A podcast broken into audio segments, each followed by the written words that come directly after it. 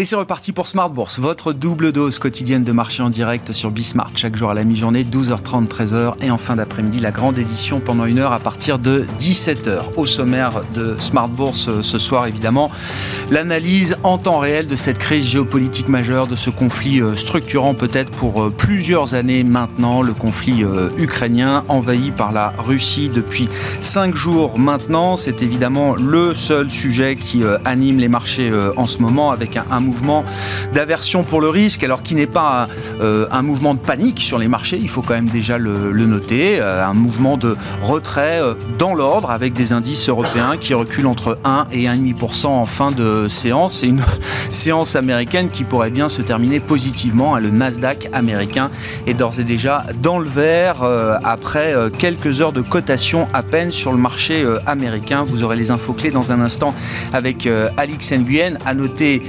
parmi les secteurs qui se distinguent très largement euh, aujourd'hui, que ce soit aux États-Unis ou en Europe, le secteur de la défense. On voit des progressions à deux chiffres pour les valeurs du secteur. Thales en est l'emblème au sein du CAC 40, mais des euh, titres comme Lockheed Martin ou Northrop Grumman aux États-Unis sont également euh, très entourés aujourd'hui. Et puis, le retour des green stocks également. Il va falloir sans doute accélérer sur la transition énergétique pour réduire au plus vite la dépendance aux énergies fossiles et notamment celles en provenance de Russie, bien sûr. Et tout ça redonne eh bien, de l'intérêt pour euh, des valeurs euh, énergétiques dites vertes qui avaient été euh, laissées un peu de côté à travers l'année 2021, ainsi des small, mid-cap euh, françaises emblématiques sont euh, portées par euh, la tension géopolitique du moment. On pense à McPhee Energy, à Neoen ou encore Albioma qui font partie des small cap ou des mid cap les plus en vue au cours de cette séance. Et puis nous parlerons évidemment de la situation des sanctions économiques et financières contre la Russie, un pays qui est peut-être menacé d'effondrement économique et financier aujourd'hui. On l'a vu à travers le rouble. Alors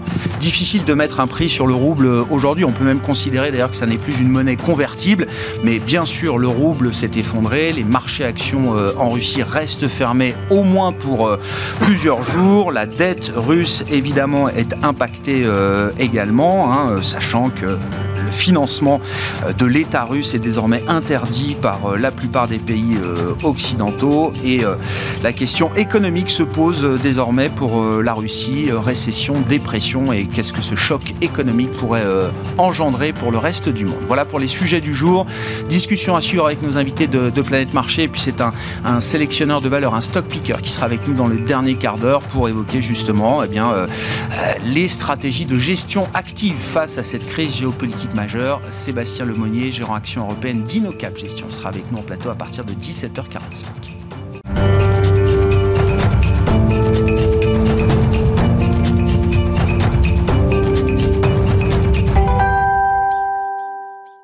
Séance de baisse, mais on notera que les indices européens n'ont pas marqué de nouveaux plus bas par rapport à ceux qui avaient été atteints au cours de la séance de jeudi dernier, du 24 février. Le CAC 40 va terminer en baisse de quasiment 1,5% cette séance. Les infos clés du jour sur les marchés avec Alix Nguyen. La baisse se confirme à Paris. Wall Street, de son côté, amorce la séance dans le rouge, alors que de nouvelles sanctions occidentales contre la Russie sont mises en place. La Russie qui dit avoir placé en alerte ses forces de dissuasion, quand parallèlement des pourparlers entre Moscou et Kiev ont démarré. Pour rappel, l'Union européenne, les États-Unis et le Canada ont exclu plusieurs banques russes du réseau interbancaire SWIFT. La France envisage par ailleurs de viser les avoirs d'oligarques russes sur son territoire. Les avoirs en devise de la Banque centrale russe sont aussi euh, via notamment des sanctions de l'administration Biden qui, d'après CNBC, ciblerait le fonds souverain et le ministère de la Défense russe. La Banque centrale russe a d'ailleurs relevé son principal taux directeur à 20%, au plus haut depuis 2003 contre 9,5% auparavant, afin de soutenir le rouble. Ce dernier a chuté de 30% face au dollar par rapport à son cours de clôture vendredi et d'annoncer qu'il n'y aurait pas de cotation sur les actions et les options à la bourse de Moscou ce lundi. La version au risque donne toujours le là, et ce, au profit des valeurs refuges. Sur le front du pétrole, le baril de Brent est repassé au-dessus du seuil des 100 dollars après un pic de 105,07 et ce à deux jours d'une réunion de l'OPEP+. Amsterdam, les contrats futurs sur le gaz naturel gaz bondissent. Euh, Voltalia et Neonen sont en nette progression. Les autres matières premières flambent des métaux dont l'or en passant par le café et les céréales.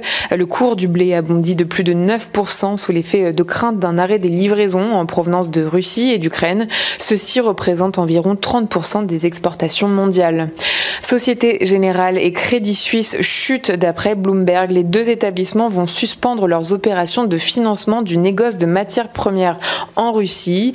Euh, de très exposés à la Russie, l'Ukraine et la Biélorussie, on retrouve aussi la banque autrichienne Raiffeisenbank euh, qui plongeait de près de 14% au cours de la séance. Par ailleurs, euh, BP a annoncé qu'il allait céder sa participation de 20% dans le groupe pétrolier russe Rosneft. À Londres, BP chute. À Paris, Total Energy baisse d'autant. Et puis, les valeurs de défense sont toujours aussi recherchées alors qu'Olaf Schulz annonçait ce week-end que l'Allemagne allait désormais consacrer au moins 2% du PIB aux dépenses dans le secteur de la défense. Thales bondit d'assaut aviation aussi. Tendance mon ami chaque jour avec Alix Nguyen à 12h30 et 17h dans Smart sur Bismart.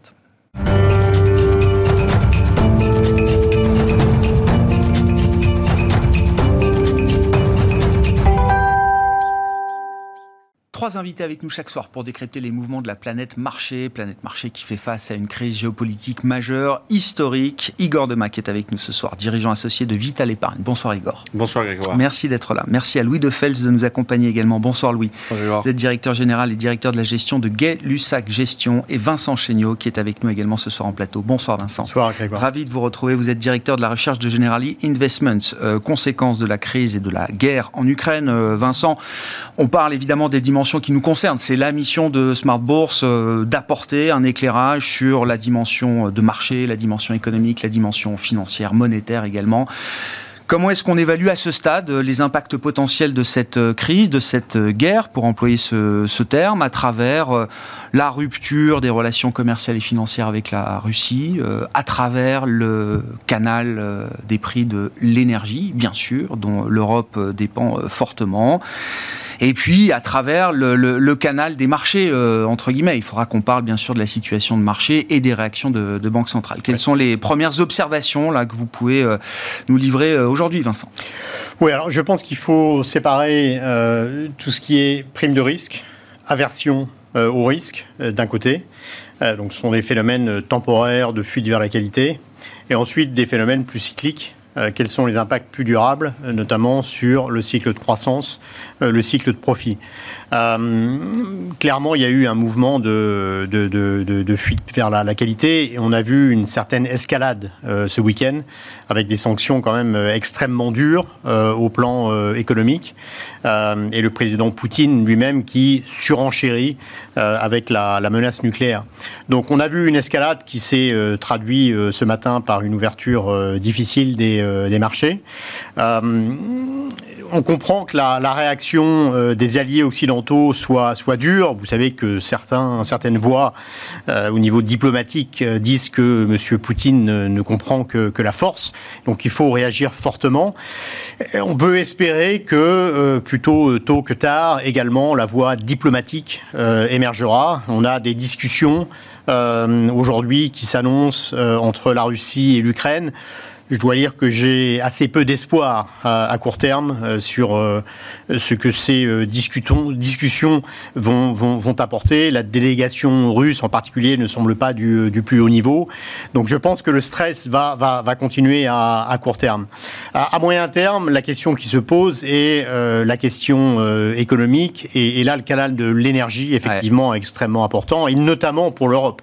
Et il faut garder en tête quand même que environ 20% des importations de pétrole en Europe euh, proviennent de Russie euh, et plus de 40% euh, des importations de gaz. Donc là, on, est face à un choc potentiellement très violent sur les prix de l'énergie qui a commencé à l'être, mais les choses peuvent se dégrader très fortement à ce niveau-là. Imaginez que, pour, pour l'instant, les sanctions ne touchent pas les producteurs d'énergie, mais imaginez que la Russie décide de réduire ses exportations, par exemple, notamment vers l'Europe. On ne peut pas l'exclure parce que les frais volume pourraient être compensés par l'effet prix. Euh, et là, l'impact sur la croissance globale pourrait être beaucoup plus importante. Donc euh, ça, vient une ça devient une question de croissance et plus seulement une question d'inflation, Vincent Absolument. donc il y a, y a les effets fuite vers la qualité qui sont temporaires. Ensuite, il y a des questions économiques euh, qui sont plus durables. L'inflation, clairement, devra euh, être euh, révisée à la hausse, mais la croissance, probablement, à la baisse. on a eu le chef économiste de la BCE qui, parle, qui parlait parlait vendredi de 0,3, 0,4 d'impact sur la croissance en 2022. En l'état, peut-être. C'est un premier calcul de coin de table. Il le dit lui-même. Hein. voilà. C'est un premier calcul. Et, ensuite, si les prix de l'énergie continuent de, monter, euh, l'impact sera plus fort. Je parle de l'énergie parce qu'effectivement, euh, c'est le, point central. Gardons en tête également quand même que euh, la Russie produit plus de 10% du blé dans, le, dans le monde. palladium, c'est plus de 40%. On connaît le poids du palladium dans les composants électroniques dont on a souffert d'une certaine rareté au cours des deux dernières années. Euh, donc voilà, il y a des impacts sur euh, l'offre qui sont euh, assez considérables. et je crains qu'en effet, on, s'inquiète de, des effets de second tour sur la croissance. Et en l'occurrence, il nous semble probablement approprié de réduire la voilure un petit peu sur tout ce qui est exposition cyclique. On reviendra euh, aux implications évidemment de cette euh, crise ukrainienne, notamment du point de vue des banques centrales, parce que les prochaines réunions sont devant nous, 10 mars pour la BCE, 15 et 16 mars pour la Réserve fédérale euh, américaine notamment. Mais tour de table, premier commentaire sur la, situation en début de semaine, enfin depuis jeudi dernier, le stress de marché, et puis en tant que gérant d'actifs, est-ce qu'il faut déjà remettre en cause un certain nombre de, de positions? Est-ce qu'il y a des idées qui restent valables néanmoins, même à travers cette crise géopolitique politique. Comment on raisonne là sur cette question-là aujourd'hui euh, Ce qui est assez compliqué, c'est que tout ce qui se passe en ce moment arrive dans un contexte déjà nettement inflationniste. Et on voyait que déjà le marché était déjà en train de corriger, en train de repricer peut-être la survalorisation de certaines valeurs dans le marché. Et le problème, c'est que c'est toujours pareil. Rappelez-vous, on avait vu les taux remonter à quasiment plus de 2% aux États-Unis.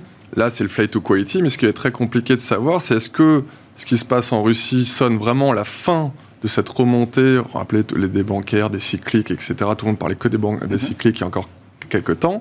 Et clairement, sachant qu'aux États-Unis, on avait déjà plusieurs indicateurs avancés, comme l'indice du Michigan, il y avait pas mal de sociétés microéconomiques aux États-Unis qui avaient dit que le consommateur américain était moins là. Rappelez-vous, il n'y a plus de chèques aux États-Unis. Ça commence à faire quand même beaucoup. Donc, si clairement le consommateur américain est moins, moins là, en plus avec un baril qui est plus de 100 dollars, ça va directement l'impacter sur le portefeuille c'est très compliqué de remettre tout ça bout à bout, savoir quoi faire. Parce que clairement, normalement, quand le marché, quand on est au cœur vraiment au pic de, de, la guerre, souvent, à ce moment-là, souvent c'est le meilleur moment pour acheter. Rappelez-vous, c'est comme pendant le Covid, c'était le point bas a été fait le jour où le président Macron nous a remis tous à la maison. Il y a une expression boursière qui dit acheter au son du canon et qui vient pas de nulle part. Hein. Donc euh, effectivement, voilà. Euh, quand les canons sont sortis. Et, et donc là, on ne sait vraiment pas dans quel sens se dire est-ce que ça, ça la guerre en Russie qui va devenir accentuer finalement le ralentissement de la croissance. Hein. Rappelez-vous, moi, plusieurs fois, on s'est dit, si la politique d'offre qui commence à aller de mieux en mieux, et on doit le voir au fur et à mesure, va arriver d'un coup l'offre, et si la demande ne suit pas, ben de nouveau, on pourrait complètement euh, repartir, de, complètement oublier ce, ce problème reflationniste qu'il y avait. Donc, ce qui est compliqué, c'est que ça vient un peu brouiller toutes les cartes. Donc, clairement, nous, pour le moment, on continue d'avoir plutôt une protection, même défensive, même avant mmh. la partie. Mais c'est ça, ce qui est euh, intéressant, c'est qu'il y avait déjà avant même l'exacerbation de cette crise et la guerre euh, aujourd'hui, il y avait déjà quelque chose de très défensif dans euh, votre approche stratégique. Exactement, parce qu'on avait vu, bon, il y avait le fameux effet janvier où souvent c'est les cycliques, les valeurs qui ont le plus fort bêta qui montaient. On avait vu que c'était un peu n'importe quoi. Ça s'est très vite euh, calmé. Rappelez-vous, il y a eu une énorme forte rotation sectorielle. C'était limite les valeurs bancaires et pétrolières qui étaient des valeurs défensives. Donc c'est vrai que les taux avaient beaucoup remonté. Il fallait qu'il y ait un fameux repricing du risque. On parlait jusqu'entre 6 et 7 augmentations de taux aux États-Unis. Donc maintenant la question, on, en parlait tout à l'heure, comment vont réagir les banques centrales? On a déjà vu qu'en Europe, elles sont peut-être prêtes à décaler un peu. Et tout de suite, on a vu des valeurs qui étaient un peu trop baissées revenir sur le moment défensif. Donc, donc c'est vrai que pour l'instant, c'est un peu compliqué de savoir quoi faire parce que dans la première vraie journée jeudi, tout avait été un peu envoyé avec l'eau du bain. Et là, aujourd'hui, c'est plus une journée de stock picking. On voit des valeurs plutôt défensives comme Nestlé, des grosses valeurs qui sont hmm. plutôt positives. Et c'est vraiment les valeurs très cycliques ou impactées sur la Russie, les Carlsberg, les, bancaires et tous les pétrolières qui souffrent énormément. Est-ce qu'effectivement, est-ce que c'est juste un phénomène de flight to quality qui s'effacera euh, au fur et à mesure, on l'espère, que la situation se stabilisera Ou est-ce que c'est un nouveau régime de marché qui correspondra à des fondamentaux économiques, euh, effectivement, qu'il faudra euh, réévaluer euh, peut-être dans quelques semaines ou quelques mois? Vos commentaires, Igor, mm. poursuivons le tour de table. voilà, quels sont les angles et les dimensions qui vous intéressent un peu tôt pour euh, dire qu'il y a un changement de paradigme. Euh, le fait que la Russie envahisse l'Ukraine a un mérite, et puis on laisse malheureusement de côté euh, les histoires tragiques personnelles, c'est que ça met vraiment le sujet sur la table. Et peut-être que c'est ça la vraie leçon, c'est que c'est un sujet qui n'est pas réglé depuis quasiment 1991 et l'indépendance, euh, enfin, la chute de l'Union soviétique, 2014, une annexion de la Crimée qui entraîne des sanctions qui poussent la Russie vers la Chine à réinternaliser beaucoup de secteurs agricoles, mais aussi euh, alimentaires. Et donc là, je pense que l'Europe, et on en parlera, qui n'agit que dans la précipitation, la crise au pied du mur, on ne peut pas cacher ce sujet, on ne peut plus le cacher. Alors, les dommages collatéraux sur l'économie mondiale, européenne et russe sont inévitables. La courroie, c'est le prix de l'énergie, qui est un impôt pour le consommateur. Hein. le prix, surtout européen, c'est un impôt. Donc évidemment, ça a des conséquences sur la mmh. croissance et la consommation. L'économie qui sera le plus pénalisée, c'est l'économie russe. Et c'est peut-être ça le nœud aussi du futur, euh, peut-être, euh, de, la gouvernance de la Russie. C'est-à-dire, est-ce que les Occidentaux, les Américains ne vont pas utiliser, en tout cas les Américains, on peut le supposer, euh, l'Ukraine pour déstabiliser, entraîner un changement de gouvernance, sachant que dans ces grands pays très puissants, on ne sait jamais qui arrive derrière aussi. Donc tout ça, ça milite pour un peu de prudence. Certes, je suis d'accord avec lui, pour rééquilibrer un peu avec des actions américaines qui avaient quand même pas mal corrigé, des actions value qui s'étaient un peu envolées. Euh, clairement, moi, dans ces phases, et ça, c'est plutôt une phase assez long terme, l'or est, pas un refuge, mais par réflexe, euh, c'est quand même euh, la monnaie étalon, même si ça ne l'est plus. Et ça, ça peut durer parce que euh, ces sujets d'énergie, euh, et on met la transition énergétique derrière, sont des sujets vraiment structurels. on ne va pas enlever les champs pétrolifères et gaziers de Russie. Ils y seront encore pendant 50 ans, donc il faut bien trouver un moyen. Et nous, on n'en a pas. Hmm. Hein, il y en avait en mer du Nord, mais il y en a de moins en moins. Donc euh, c'est trop tôt pour dire un nouveau paradigme, mais euh, des changements, des réallocations. Nous, on avait été très prudents hein, en cash. On avait dit plutôt de la value de l'Europe, mais on avait beaucoup de cash parce que l'année précédente avait été euh, assez assez bonne. Hmm, bien sûr. On avait pris un faire bon.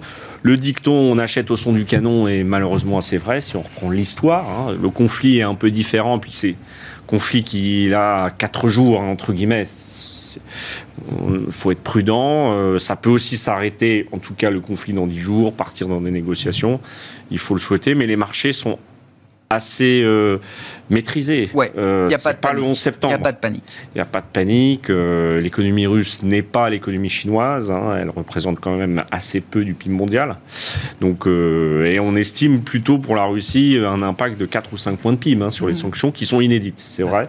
Et ça, c'est aussi une, peut-être un moyen d'arriver plus vite à la fin d'une négociation ou une négociation, parce que dès que le paysage pourrait, entre guillemets, s'éclaircir, euh, l'aversion au risque va disparaître. C'est-à-dire, je suis tout à fait d'accord, hein, il y a des aversions au risque ponctuelles qui sont normales, logiques, une volatilité qui va durer, mais bon, euh, euh, des conflits dans la guerre froide, euh, les missiles de Cuba, les missiles Pershing, il y en a eu beaucoup, on s'en souvient un peu, mais c'était très très près. Et l'arme de dissuasion nucléaire a été évoquée à de nombreuses reprises sur le sol européen.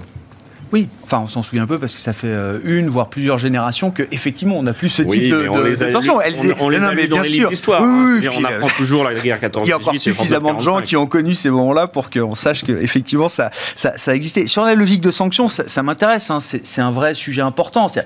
Jusqu'à présent, euh, l'histoire des sanctions euh, a généralement montré que les objectifs euh, étaient rarement atteints et avaient plutôt tendance à renforcer d'ailleurs les pouvoirs, euh, les pouvoirs en bah, place, hein, Corée du Nord, Iran. Venezuela. Mais euh, voilà. est-ce que là, il y a quelque chose, vous l'avez dit vous-même, d'inédit Les peuples bon, avec beaucoup de respect, mais c'est pas qu'ils n'ont rien à perdre, mais c'est pas tout à fait le même sujet. D'accord. Donc là, il y a quand même un coup qui. Il me semble, il me semble que c'est pas. Qui appelle peut-être à une réaction. Oui, puisque des États comme la Corée du Nord, Venezuela sont quand même très très isolé géographiquement, politiquement, euh, économiquement. Là, on parle quand même du plus grand pays du monde, des réserves hmm. de matières premières et d'une histoire un peu commune, imbriquée. Euh, je rappelle juste que les deux présidents de l'Ukraine et, de la Russie ont le même prénom. C'est s'écrit pas de la même façon en alphabet latin, mais c'est le même prénom. Donc euh, voilà, on est quand même très imbriqué dans une histoire dont on ne peut pas sortir en saluant, en disant on est fâché, puis ça. Donc c'est inédit et je pense que nous, c'est notre arme de négociation. Dans une négociation, il faut venir en force, il faut venir mm. avec quelque chose. nous, on ne vient pas avec le militaire, parce que les Européens ne vont pas intervenir directement. Euh, cette arme est très forte. Même si on voit que la dimension militaire est, présente aussi dans la réaction de l'Europe à travers la fourniture d'équipements euh, à, l'Ukraine. Euh, faut que ça arrive. Hein. Aujourd'hui. Oui, oui, il y a les annonces, il y a le logistique. mais l'annonce a une vertu aussi. Eh ben oui, oui, ça a quand même une valeur, une valeur assez forte. le, coût économique, financier pour la Russie est déjà énorme, là, Vincent?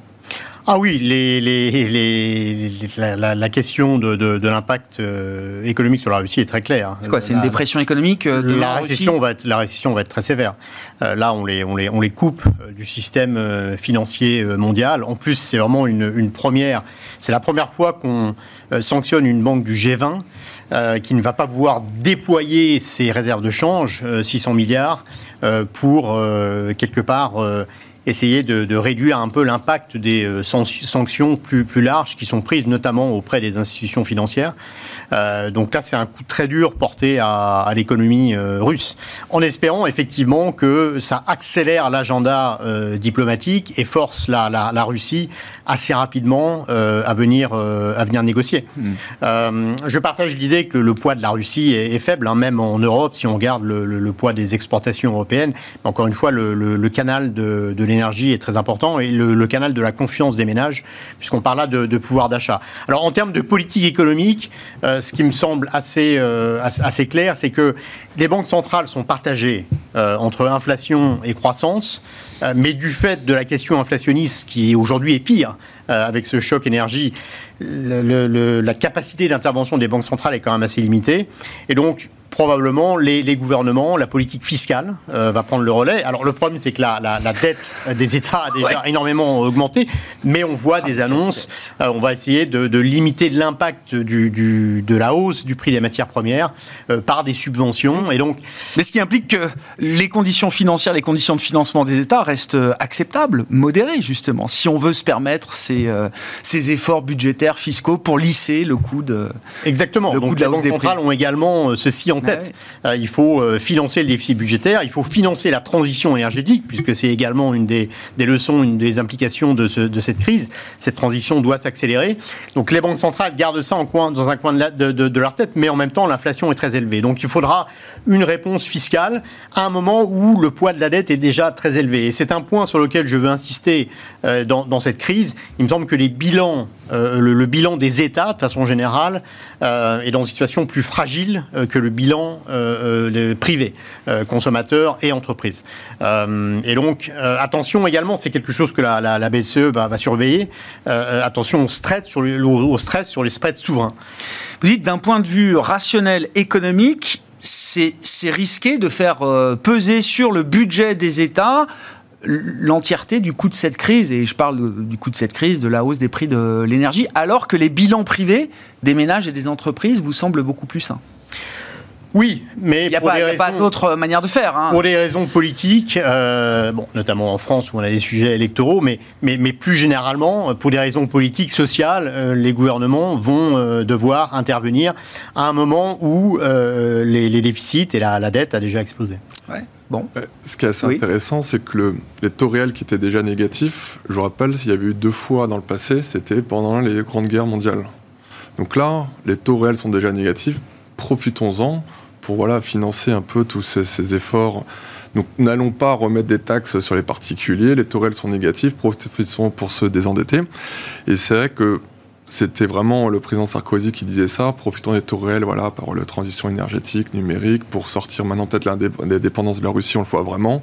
Et clairement, on aurait dû le faire ça depuis bien longtemps. Bon, voilà, comme vous dites très justement, l'Europe n'a pas forcément réagi, mais c'est ça sert à rien de regarder dans le rétroviseur. Maintenant, peut-être, euh, c'est très bien si on peut accélérer euh, tous les investissements euh, dans le vert. Mais sinon, pour sortir de cette crise, et c'est de nouveau le président Sarkozy que c'est de toute façon la seule solution, c'est la diplomatie.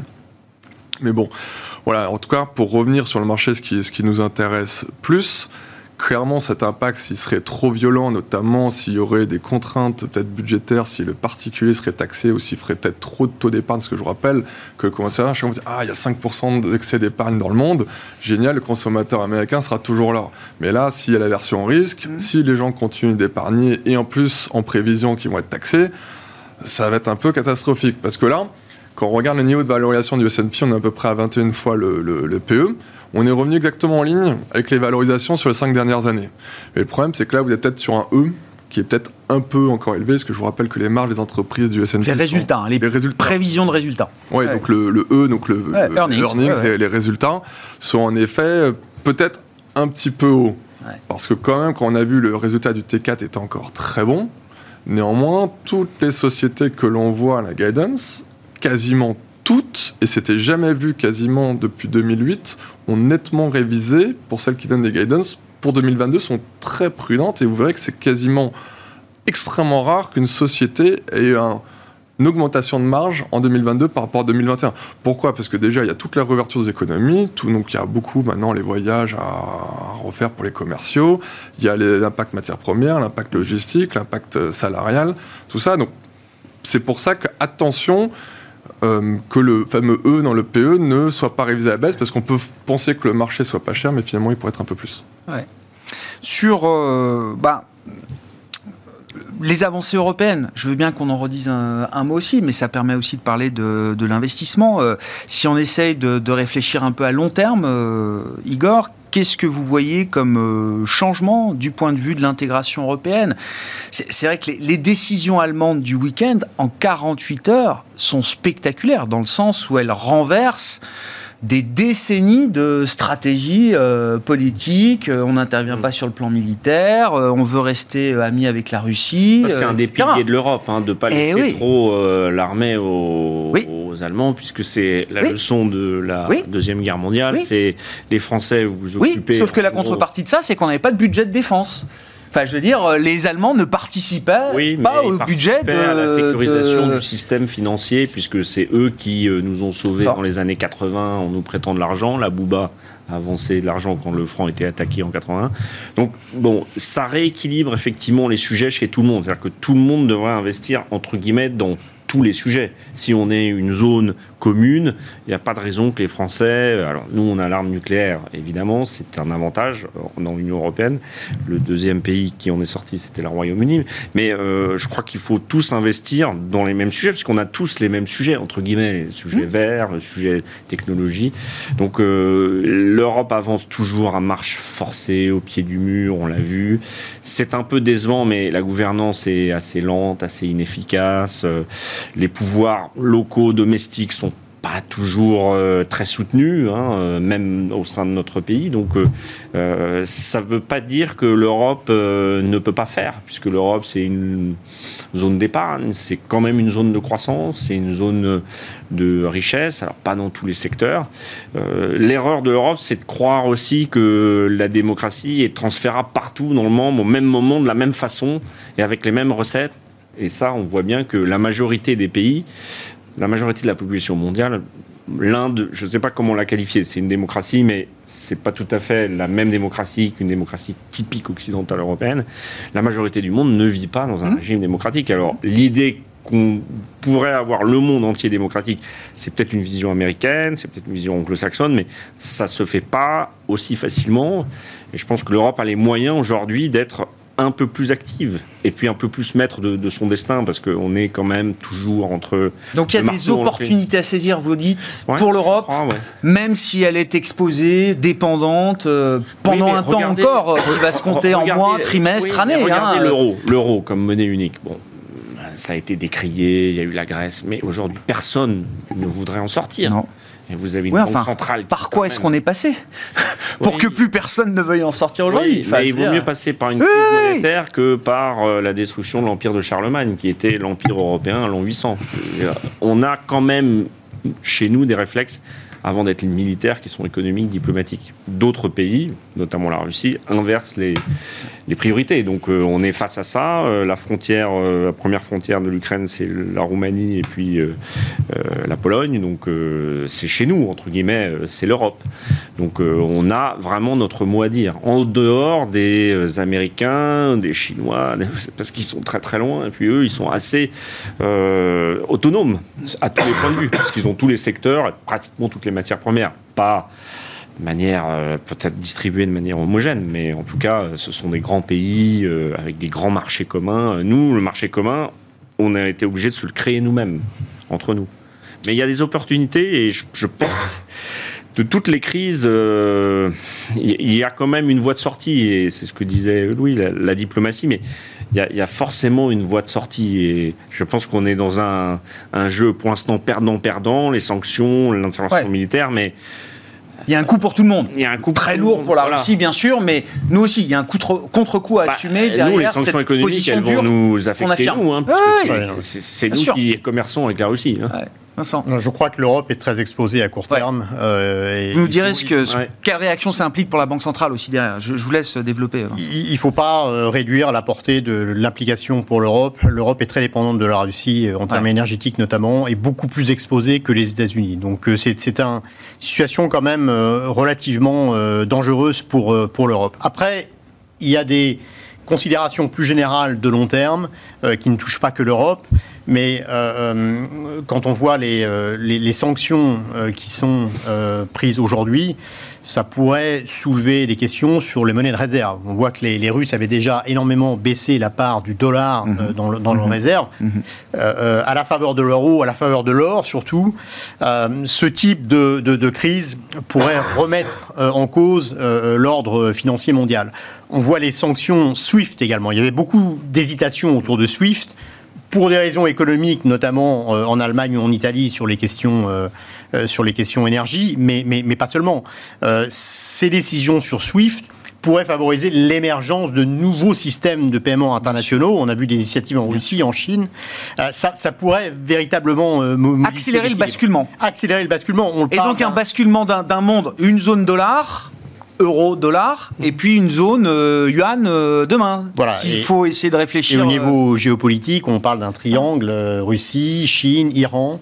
Donc voilà, ça pourrait être l'accélérateur de, de, mouvements globaux très importants. Mais à court terme, je crois que c'est vraiment l'Europe qui, est, qui, qui, est menacée en termes de croissance. Et qu'est-ce que ça implique pour la Banque Centrale Européenne de manière assez immédiate, alors qu'elle s'engageait à son tour dans une forme de convergence avec la Fed sur le chemin de sa normalisation normalisation euh, de politique monétaire. C'était le 3 février dernier. Je crois que ça crispe le débat. Euh, on a vu des euh, faucons sortir et insister sur l'inflation. Et en l'occurrence, la, hausse récente des prix de l'énergie ne fait qu'accentuer ce problème d'inflationniste.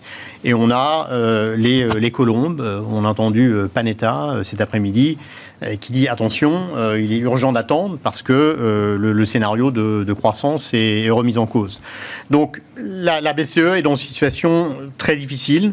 Je pense que ce qu'il en ressortira, c'est euh, une sorte de consensus mou où probablement on va euh, opérer euh, ce tapering, donc cette réduction du QE, mais peut-être à un rythme un peu moins forcené que qu'on ne l'envisageait il y a mmh. encore une ou deux semaines, mmh. puisqu'effectivement le, le, sujet de la, la croissance devient, devient plus important. Et du côté de la réserve fédérale américaine, est-ce qu'elle colle à son plan. Est-ce qu'elle peut imaginer, évaluer que l'impact macroéconomique, le risque macroéconomique est moins important pour elle?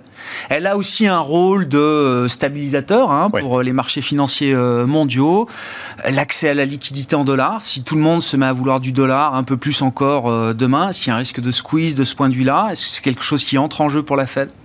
Oui, en effet. Je, pense que. Alors, ce qui est, ce qui est remarquable, c'est que le, pricing du marché sur la Fed n'a pas énormément évolué. Donc, le marché anticipe toujours 6, euh, voire plus, euh, hausse de taux euh, cette année. Non, mais il se reflète un peu plus sur le dollar. En, fait, en, effet, mais, mais, en tout cas sur le scénario Fed, il n'a pas tellement changé parce que effectivement le, le, problème sur l'inflation demeure, voire est encore plus important. Je crois que on peut exclure euh, la hausse de 50 points de base au mois de mars. Euh, c'est quelque chose qui était pas mal discuté dans le marché. Personnellement, je n'y ai jamais vraiment cru, mais je crois qu'avec ces euh, perturbations géopolitiques mm. et le risque économique et, financier euh, qui en suit, je pense qu'on peut exclure une hausse de, euh, de, 50 points de base. Mais pour l'instant, les anticipations faites ne, bougent pas beaucoup. Le, risque, quand même, le biais, c'est plutôt, à mon avis, qu'elle diminue du, du, fait des inquiétudes sur la croissance. Mais sans escalade supplémentaire, sans aggravation supplémentaire, elle a les arguments euh, aujourd'hui encore pour euh, faire un petit 25 points de base euh, comme on l'attendait le 16 mars prochain. Absolument. D'accord. Mais, ça reste tout ça assez mesuré de la part de la Fed, parce que je vous rappelle que la Fed va avant tout ne mettra jamais le pays en récession, en tout cas, essaiera pas de faire chuter trop la bourse, parce que je pense qu'elle a appris de ses erreurs, et notamment l'élément richesse principale aux États-Unis, c'est quand même la bourse. Mm. Donc on a bien vu que dès que la bourse baisse un peu trop, le président Powell, très vite, il mesure son discours. Donc on peut espérer que là, on avait parlé de 6-7 hausse de taux, on verra bien. Mais en tout cas, quand on revient sur l'Europe, ce qui est assez bénéfique, c'est que, je vous rappelle, en 2014, le marché qui a le plus chuté quand il y avait déjà le bruit de botte entre, avec la Russie, c'était l'Allemagne. Sauf souvent l'Allemagne qui est toujours les beaucoup plus, qui sont toujours mhm. beaucoup plus bères pour la politique banque centrale. Bah, je pense que l'Allemagne va beaucoup plus souffrir de la Russie, peut-être que les autres pays un peu plus nordiques ou, ou de la France. Donc on peut peut-être espérer que la BCE voilà, va peut-être un peu décaler, grâce notamment aux Allemands. Donc c'est plutôt dans la mauvaise nouvelle qui sont la guerre, je pense que on va pas se réjouir non plus, mais c'est que peut-être que la politique de la Banque Centrale Européenne sera décalée. En tout cas, elle va vraiment rester le plus possible euh, behind the curve, comme on dit. Donc c'est ça ce qui fait que euh, les valeurs, on va dire vraiment à, la duration qui s'était fait un peu impacter, sont revenues un peu devant le devant de la scène depuis le début de l'année. On a Dassault Systèmes par exemple, qui était l'exemple classique euh, et en forte hausse aujourd'hui. Voilà, c'est des valeurs qui, encore quelques temps, personne n'aurait voulu les acheter en disant ah tiens c'est un peu super élevé. Il faut pas. Donc c'est pour ça aussi, quand, quand on reparlait des, cycliques, et c'est là où je vous suis, tout le monde parlait que des cycliques, et normalement, les cycliques, il faut les acheter en expansion économique. Et là, quand on regarde la courbe de taux aux États-Unis, elle complètement elle est en train de s'aplatir totalement, il n'y a plus que 30 bips ou 38 bips d'écart entre le 2 ans et le 10 ans. Et ben dans ces cas-là, souvent, c'est délicat. Euh, c'est pas un signe très positif. on est très avancé dans le cycle, voilà, pour dire. Très avancé, c'est un peu difficile. Oui, mais bon, c'est un cycle booming, quoi. C'est un cycle booming, mais quand, même, regardez ce qui baisse le plus hors les technologies des valorisations, mm. mais c'est le secteur consommation discrétionnaire qui est en plus forte baisse aux États-Unis. Je crois qu'on a 18% de baisse euh, aux États-Unis, au S&P sur ce secteur-là. Donc attention quand même à tout ce que l'on voit. Donc c'est pour ça que moi je reste plutôt assez positif que les banquiers centraux, au contraire, vont revenir peut-être un élément positif pour la bourse si le, le cas russe devrait. Euh, On retrouve une forme de protection, vous dites. Le, le, le fameux put, ouais, quoi. Ouais, voilà, put, put, comme ça, comme ça, comme ça devrait peut-être voilà, revenir. Je voudrais bien qu'on dise un mot de la Chine aussi. Enfin, moi, je suis très marqué, par exemple, par euh, la décision qu'a prise euh, le groupe pétrolier BP de liquider sa position dans euh, alors l'ancien partenaire russe Rosneft, hein, quasiment 20%. Quand même, il tire un trait. Alors, bon, c'est BP, c'est quelques milliards, c'est pas grave. Il tire un trait sur, sur 20 milliards. Mais on imagine quand même, alors que la réglementation et les sanctions n'imposait pas à BP de sortir de, de Rosneft. Mais on voit bien qu'à la fin de la journée, la pression est tellement forte qu'il y a quand même un choix euh, euh, légal, de compliance, presque un choix politique euh, hmm. auquel font face de grandes entreprises. Est-ce qu'on se retrouve demain avec le même choix quand il s'agira de parler de la Chine? Le choix, il est probablement le même, mais la situation est différente puisque la Chine, c'est 15% du PIB mondial, c'est l'atelier du monde, et qu'un nombre très important de secteurs ne peuvent pas s'en passer. Euh, Apple fait assembler ses iPhones en Chine.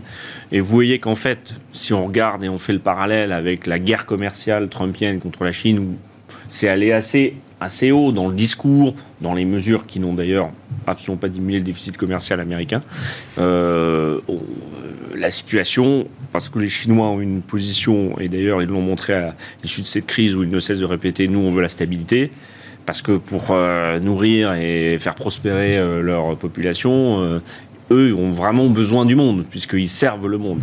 Alors je pense qu'on a en termes un peu idéologiques dans la gestion IEG, il va se poser tout un tas de questions euh, parce qu'on a toujours un peu cette vision angélique en Europe. Oui, on fait euh, des valeurs vertes, etc. Bah oui, mais on fait des valeurs vertes, mais ça n'empêche pas qu'aujourd'hui on est complètement encore dépendant mmh.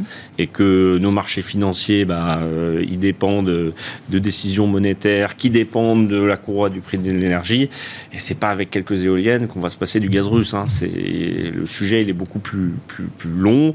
On a eu l'exemple d'Orpea. Moi, je pense qu'en matière d'ESG, hein, de de, il y a vraiment des questions qui se posent parce que est-ce qu'on peut faire un, fonds action chinoise euh, sustainable, equity ça, me semble un peu, un, peu, un peu, voilà, un, peu antinomique. Ouais, c'est ça, je veux dire, presque paradoxal. Bah, quoi. Je veux dire, vous savez, avec les, principes, il n'y a pas, c'est pas, c'est pas gris un principe, c'est blanc ou noir pour moi, un principe. Après, il y a la pratique qui peut être colorée, mais un principe, tel qu'on nous l'explique dans c'est quand même.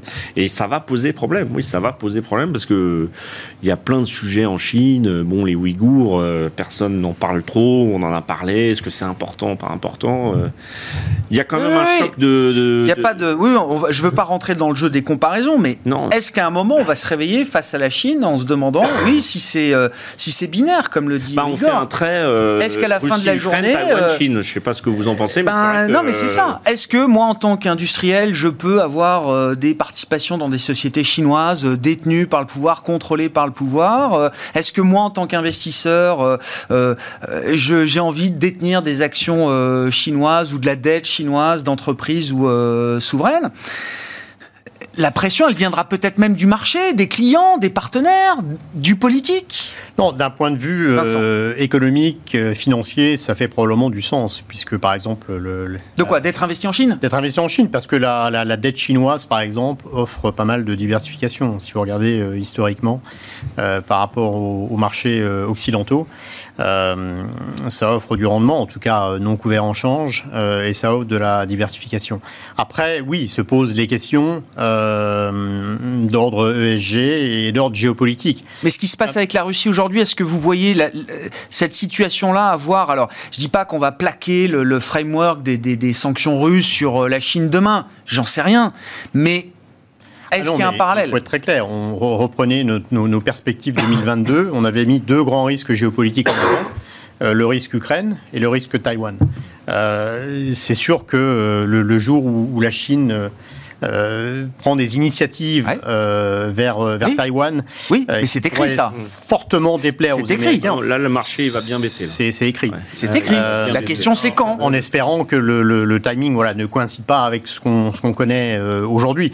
Mais effectivement, il y a un risque très important à ce niveau-là. Et ce sera une rupture? Il y aura une rupture entre le monde occidental et, le et la Chine à ce moment-là. Euh, je pense. Je, vous emmène un peu loin. Je suis désolé. On fait, on fait, de la, la prospective, mais et, le, il est très difficile de, savoir euh, quand, quand, tout ça pourrait se mettre en place.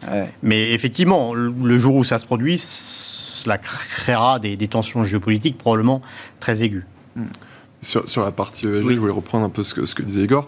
C'est déjà tellement compliqué sur les valeurs françaises ou même européennes de faire une bonne analyse ESG. On a vu le cas PA Co. Hmm. Je vais donner un exemple. Nous, on exclut chez Gulsac Gestion toutes les sociétés qui font plus de 5% de chiffre d'affaires avec le charbon.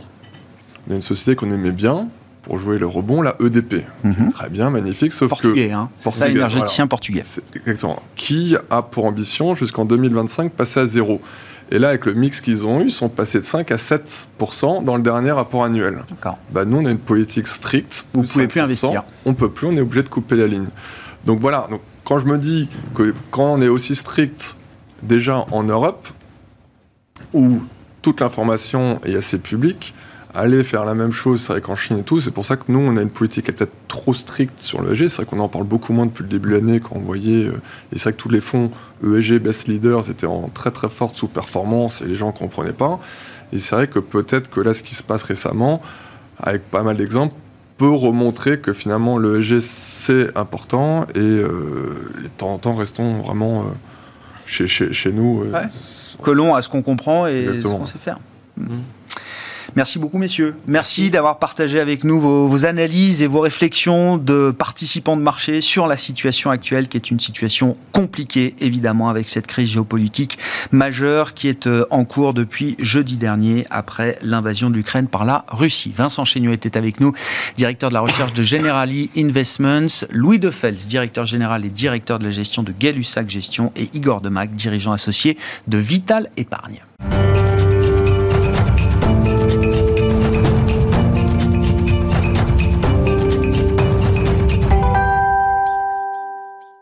Le dernier quart d'heure de Smart Bourse, c'est le quart d'heure thématique. Chaque soir, vous le savez, le thème reste celui de la crise géopolitique majeure qu'on est en train de, traverser et, euh, la question de la gestion active. Quels sont les réflexes, les réflexions d'un euh, gérant actif dans ce genre de période euh, géopolitique qu'on ne maîtrise pas? Et spécifiquement aujourd'hui Qu'est-ce qu'il faut remettre en cause euh, Sur quoi est-ce qu'on s'appuie pour continuer d'investir Puisque ça reste votre métier. Sébastien Lemonnier est à mes côtés en plateau. Bonsoir Sébastien. Bonsoir Grégoire. Vous êtes gérant action européenne chez Inocap Gestion. Oui, je, je suis ravi parce que je voulais qu'on que vous partagiez déjà avec nous les, réflexions d'un gérant, alors ce qu'on dit, euh, ce qu'on appelle stock picker, sélectionneur de valeur, de la gestion euh, active. On regarde les entreprises une par une pour décider euh, d'investir ou non.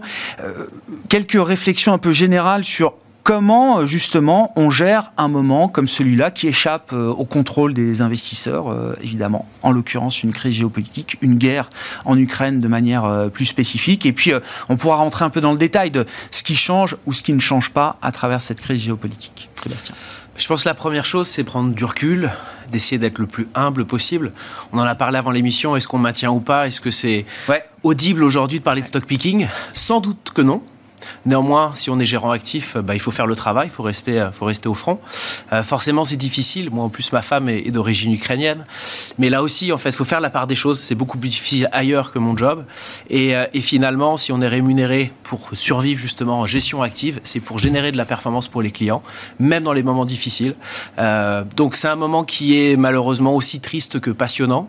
Euh, il faut avoir ces deux parties du cerveau. Il faut mettre de côté la partie subjective et émotionnelle et faire le travail. Donc c'est ce qu'on a fait chez NoCap Gestion. Euh, depuis finalement le 6-9 mois, on a eu un positionnement un peu contrariant euh, qui nous a permis d'avoir des bonnes performances en 2021, même si les derniers mois, en tout cas les derniers trimestres, ont été plus compliqués. Nous, notre lecture depuis quelques temps, c'est que l'inflation n'est pas temporaire, n'est pas molle. Euh, on pourrait y revenir. Donc c'est vrai que mm. depuis le début de l'année, on avait un positionnement qui a plutôt bien fonctionné. mais là aussi, c'est aussi souvent ce qu'on dit, on n'est pas dogmatique sur l'approche buy and hold, donc d'acheter et puis de ne plus rien regarder si on est des gérants actifs, je pense qu'il faut savoir se remettre en cause. Depuis trois ans, euh, je pense que c'est une confirmation.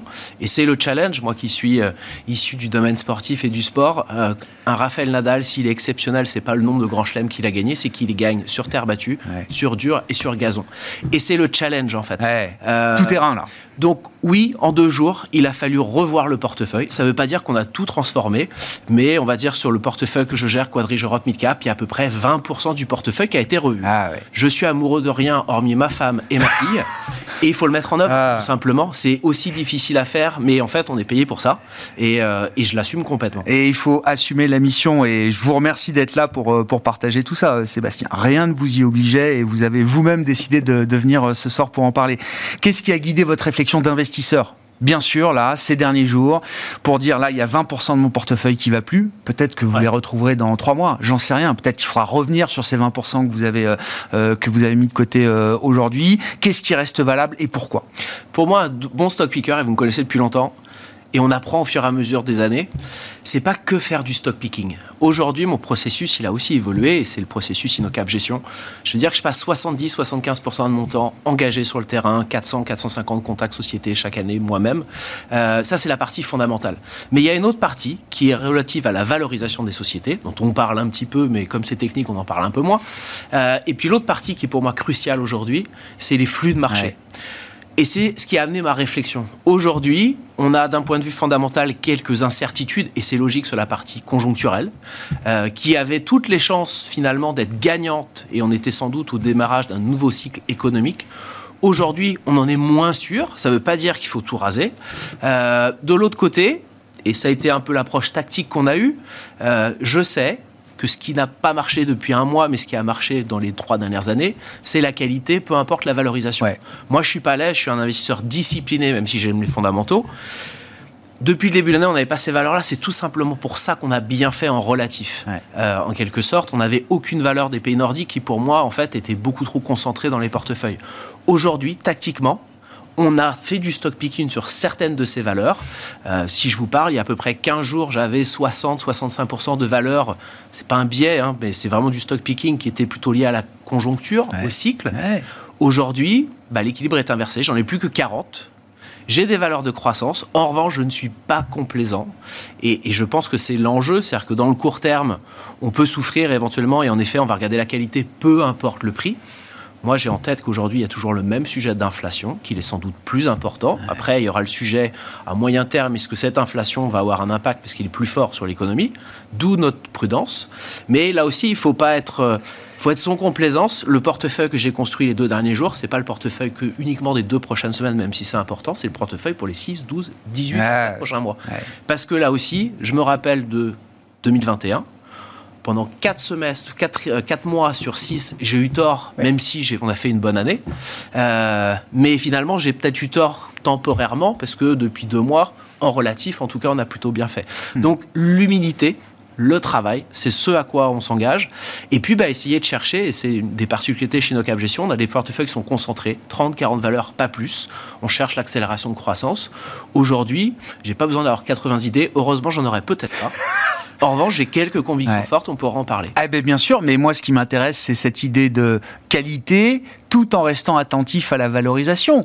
Euh, Est-ce que euh, oui, avec la baisse des marchés, des prix de marché notamment sur des valeurs de croissance défensive, de qualité, est-ce que déjà c'était des niveaux de valorisation qui pour vous vous permettaient de réintervenir en étant euh, confortable Euh, Et est-ce qu'on trouve euh, je, je- trouver l'intersection qualité et valorisation acceptable On a l'impression que c'est une forme de graal. C'est pas évident aujourd'hui. C'est très rare. C'est très rare. C'est pour ça qu'on est des gérants actifs et qu'on fait du stock picking. Et, et c'est une bonne question. Il y a, pour moi, il y a deux réponses. Il y a la partie, il y a des valorisations que nous, on trouvait trop élevées depuis 3-6 mois, dont on n'était pas présent. Mais c'est aussi parce qu'on avait en tête, d'un point de vue flux, que l'inflation était plus forte qu'estimée par le marché. Donc ça ne nous dérangeait pas, pendant 3 mois, d'avoir peut-être tort. Mais on savait qu'à un moment donné, il y aurait une inflexion Ouais. sur les banques centrales. Euh, ça, ça justifiait, si, si finalement il n'y avait pas eu cette inflexion des banques centrales, comme on le dit, donc le fac de Fed, euh, bah, on- en fait, on aurait pu accepter ces niveaux de valo. Aujourd'hui, il y a sans doute des valorisations qui sont revenues un peu plus basses, qui s'il n'y avait pas eu ce qui se passe aujourd'hui, et potentiellement du coup géopolitiquement, temporairement, des banques centrales qui vont peut-être être un peu moins dures, un peu plus accommodantes, euh, de raison de bon sens. En effet, il y a peut-être des valorisations pas très raisonnables, qu'il faut peut-être un peu avoir en portefeuille. Ouais. Mais là aussi, il ne faut pas être complaisant, Ouais. parce que l'inflation, il est devant nous. En fait. Oui, ça c'est peut-être juste nous- une parenthèse dans, l'histoire du marché. Oui, des ça. sociétés qui finalement ont été historiquement, c'est pour ça que moi j'aime beaucoup regarder ce que font mes concurrents. Je passe une journée par mois à faire ça, euh, parfois pour leur piquer des bonnes idées, parce qu'ils ils sont toujours très bons et, et j'ai aucun problème avec ça, mais aussi pour voir un peu ce que les gens ont adoré. Vous savez, j'ai à la fois une étiquette de gérant croissance, mais aussi historiquement une Bah oui, moi je vous ai value. connu value, oui. Et, et je me méfie toujours de ce que tout le monde a détenu, mais j'aime bien aussi avoir en tête ce que tout le monde a détenu, parce que temporairement, on peut l'oublier, mais on revient dessus. Il y a un an, j'étais venu sur votre plateau et on avait parlé de Kinépolis, Oui, qui était une star que tout le monde aimait historiquement, mais c'est vrai quand les cinémas sont fermés, bah, personne n'en veut, et le titre est passé de 60 à 30 et même tombé à 25. Ça a été plutôt une belle success story, et c'était justement l'idée d'investir de façon un peu contrariante sur des valeurs de qualité. Là, c'est pareil. Il y a quelques anomalies de marché. Il n'y en a pas énormément. Il y a une société italienne, moi, que j'aime beaucoup. Je pense que dans les biais du portefeuille que je gère aujourd'hui, Quadrige Europe Midcap, j'aime bien les petits tickets de consommation. En période d'incertitude, bah, finalement, les dernières choses qu'on va couper, c'est ces petits tickets de consommation. Parce qu'on a ça- les moyens de se... Non mais pour dire les choses simplement, parce que les... on a les moyens de se faire un peu plaisir quand même malgré tout euh, Au-delà de ça, il y a des choses qu'on consomme dans la vie de tous les jours, quoi qu'il arrive, en quelque sorte. Euh, à la différence de gros tickets de consommation qu'on peut décaler. Mon exemple, c'est une société italienne qu'on a en portefeuille euh, depuis quelques temps, qui s'appelle Filar. Les deux tiers de l'activité, c'est les crayons de couleur pour les enfants de 2 à 6-7 ans. Donc même s'il y a du digital pour l'éveil des enfants, on en aura toujours besoin. C'est une société qui a gagné des parts de marché pendant la crise. Donc ça, pour nous, c'est le critère essentiel. Peu importe l'étiquette qu'on la société, c'est un gagnant de parts de marché. 88% à peu près de mon portefeuille, c'est des gens qui gagnent des parts de marché. Hmm. C'est un petit ticket de consommation. Même s'il y a de l'inflation, et c'est un des acteurs qui en 21 nous a fait dire que l'inflation, tout le monde était trop complaisante, c'est un acteur qui quand même aux États-Unis a passé au 1er janvier plus 7% de hausse de prix avec Walmart. Imaginez-vous avec Walmart. En Europe, en Allemagne et en France, les acteurs euh, qu'on appelle marque blanche, enfin private label, ont historiquement 40% à peu près de part de marché. Hum, hum. Avec ce qui s'est passé, le Covid, le fait d'être finalement très loin des marchés finaux, le fait dans certains cas même de ne pas être capable de faire du- des crayons avec du plastique recyclé, puisqu'on a certaines écoles qui le demandent, bah, on a vu que Fila était un acteur avec des fortes marques, qui du coup passait beaucoup mieux sur les canaux de distribution online, qui avait gagné des parts de marché parce qu'il a des sites de production partout et pas uniquement dans des pays à low cost. Il a gagné dans certains pays, en tout cas lui il le dit pas, mais les marques propres dans certains pays ont quasiment des parts de marché qui ont divisé par deux. Donc c'est une opportunité. Mais comme c'est une société qui a eu quelques problèmes avec des acquisitions il y a 3-4 ans et que ça a été mal intégré, les gens ont un peu mis ça à la poubelle. Il y a eu un levier financier C'était qui plus est dans le radar. important, c'est Ouais, vrai. ouais. Mais si la boîte était privée, il y aurait sans doute beaucoup plus de dettes et ce serait pas un problème. Ouais. Aujourd'hui, c'est un rare acteur qui se paye avec un rendement des flux de trésorerie de plus de 10%. Dans un monde où les taux sont bas et même s'ils montent, ils vont rester un peu bas, c'est pas mal. Moi, c'est ce que j'ai l'impression. Ouais, ouais. C'est pas une recommandation, c'est un exemple. Le free Mais cash flow voilà. yield, hein, ça c'est un de vos indicateurs préférés. C'est d'essayer Mais de trouver. c'est- et C'est une valeur qui va profiter finalement, bah, en plus de la réouverture des écoles, parce que chose exceptionnelle, en 2021, ils font un EBIT, donc un résultat opérationnel quasiment similaire à celui de 2019, en ayant 20% quasiment de leur chiffre d'affaires qui a été fermé Mm. en Inde, au Mexique.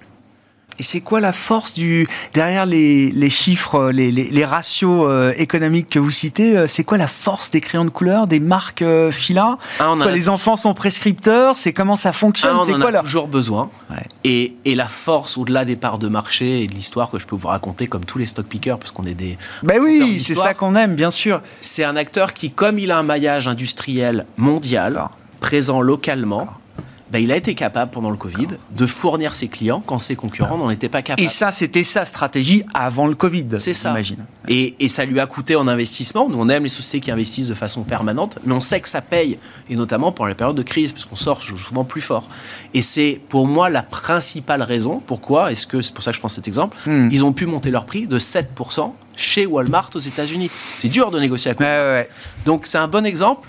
Et, euh, et ça, pour ça, bah, ça demande de l'expérience, un suivi de valeur depuis très longtemps et d'être très sélectif, sans complaisance, avec un portefeuille plutôt concentré.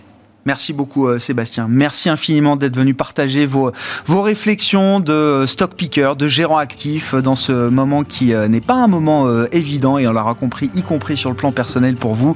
C'était la gestion active face à la crise géopolitique avec Sébastien Lemonnier, gérant action européenne, gérant du fonds Quadrige Europe, c'est ça Quadrige Europe. Quadrige Europe, pardonnez-moi, chez Inocap Gestion qui était l'invité du dernier quart d'heure de Smart Bourse ce soir.